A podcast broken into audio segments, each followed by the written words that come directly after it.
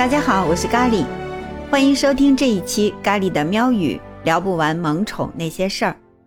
今天这期节目，咖喱想跟大家分享一部电影《多哥》，这个是二零一九年迪士尼出品的一个电影，它的主角是一个叫做多哥的雪橇犬。当时这个电影也在国内上映过，不知道听众朋友看过没有？看过的呢，估计就可以跟咖喱产生更多的共鸣。没有看过的朋友也没有关系啊，正好来听咖喱给你讲一讲。这是一个一群狗拯救一座城的故事。故事发生在美国阿拉斯加州一个叫做诺姆的小镇上。一九二四年底的时候，一名两岁的小孩突然生病了，医生诊断说是得了扁桃体炎，大家也没有太重视。但是啪的一下，很快啊，小镇上越来越多的孩子都得了这种扁桃体炎，甚至有几名孩子还不幸去世了。最终呢，医生发现这个传染病啊，不是扁桃体炎，是白喉。当时市面上只有一种疫苗是可以对付白喉的，可是小镇上的疫苗全都过期了，只有送来新的疫苗，这些小孩子才能活命。当时已经是冬天了，大雪封路，飞机呀、汽车呀什么的根本都没有办法到达这个小镇，因为这个小镇离北极圈只有一百多公里，他们只能依靠雪橇犬来运输。镇上就决定呢，安排两组雪橇犬进行接力运输，二十个雪橇手，一百五十只雪橇犬日夜兼程，就开启了这场生死救援。挪威赶雪橇高手莱奥德哈·萨帕拉就临危受命，承担了这次艰巨的任务。多哥呢，就是他团队里头领头的那只雪橇犬。最近的疫苗所在地距离诺姆小镇有一千零八十五公里，一般情况下，雪橇犬得跑二十五天。可是多哥带着他的小伙伴们，在零下三十多度。七级以上强风的恶劣天气里，只花了五天半就跑完了接力赛，战胜了天气，战胜了时间，拯救了小镇上上百名的孩子。而这是一个真实的故事。现实中的多哥是一只很有传奇色彩的雪橇犬，它一出生就显得个头很小，主人塞帕拉压根儿就不认为它能成为一只合格的雪橇犬。而且他还特别的调皮，总是从犬舍里逃跑，冲进正在受训的狗群里，调皮捣蛋一番。主人就是很头疼。正好呢，一个朋友想要一只看家护院的狗狗，干脆就把多哥送给了他。没想到啊，多哥根本就不能忍受与主人的分离，居然冲破了玻璃，从窗户一跃而逃，跑了很远的路，又回到了主人身边。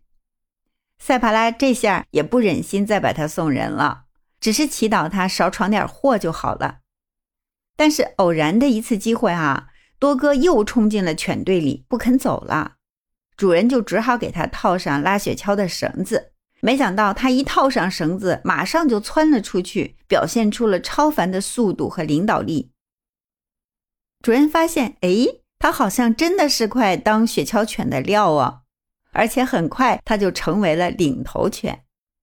它也和主人萨帕拉建立了深厚的信任和默契。萨帕拉终于承认，多哥不是一般的雪橇犬，他是犬王。在那次疫苗接力的艰巨任务当中，多哥几次把雪橇队从危险中拯救出来。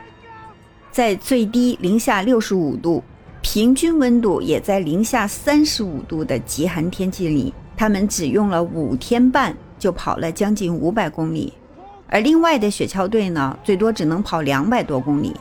当时多哥可已经是十二岁的高龄了，狗狗十二岁相当于人的六七十岁了呢。不得不说，他用自己的英勇和顽强创造了奇迹。当年这个事件轰动了整个美国，当媒体蜂拥而来的时候，多哥已经精疲力尽了。并没有出现在公众面前，而完成接力最后一程的领头犬巴尔托成了媒体追逐的焦点。人们为他建立了雕像，还视他为英雄。人们好像根本不知道多哥的存在，更不会知道他创下的奇迹。这个事情之后呢，他依然跟随着主人过着平静的日子，就像一位隐姓埋名的英雄。那以后，主人再也没有让他拉过雪橇，而是让他颐养天年。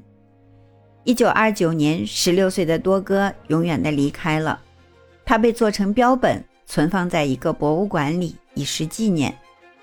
这段往事呢，也随之尘封起来，一晃就是半个多世纪。直到一九八零年，正在谢尔本博物馆干活的木匠埃德布莱希纳，在一个不起眼的角落发现了一具雪橇犬的标本，旁边的牌子上写着：“一九二五年雪橇拉力赛中完成最长、最艰难路程的西伯利亚雪橇犬，多哥。”这样，多哥和他当年那段往事才再次引起了世人的关注。二零一一年，《时代》杂志评选多哥为有史以来最英勇的动物。二零一九年呢，迪士尼也不惜斥巨资啊，打造了这部狗狗主演的大制作。这部电影啊，在北美取得了很大的成功，在国内更是引发了热议。豆瓣上超过两万的网友给出了八点八的高分，也是二零二零年豆瓣评分最高的电影。咖喱就在想啊，不论是在北美还是在国内，我们在看电影的时候，可能大部分人都会像咖喱一样，根本没有在意那些花大价钱做的炫目的特技，可能也不太在意导演是不是呈现了最佳的艺术性。仅仅多哥和他的雪橇犬队员们的这个故事就已经足够了。咖喱记得看到多哥凭借一己之力把很大的一块浮冰拉向岸边的时候，那种肃然起敬的感觉，就像是面对一个孤胆英雄。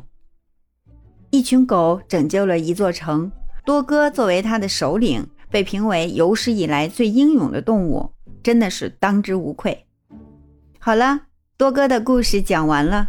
感谢你的收听，闭屏点赞更方便，记得给咖喱点个赞哦。我们下期节目再见。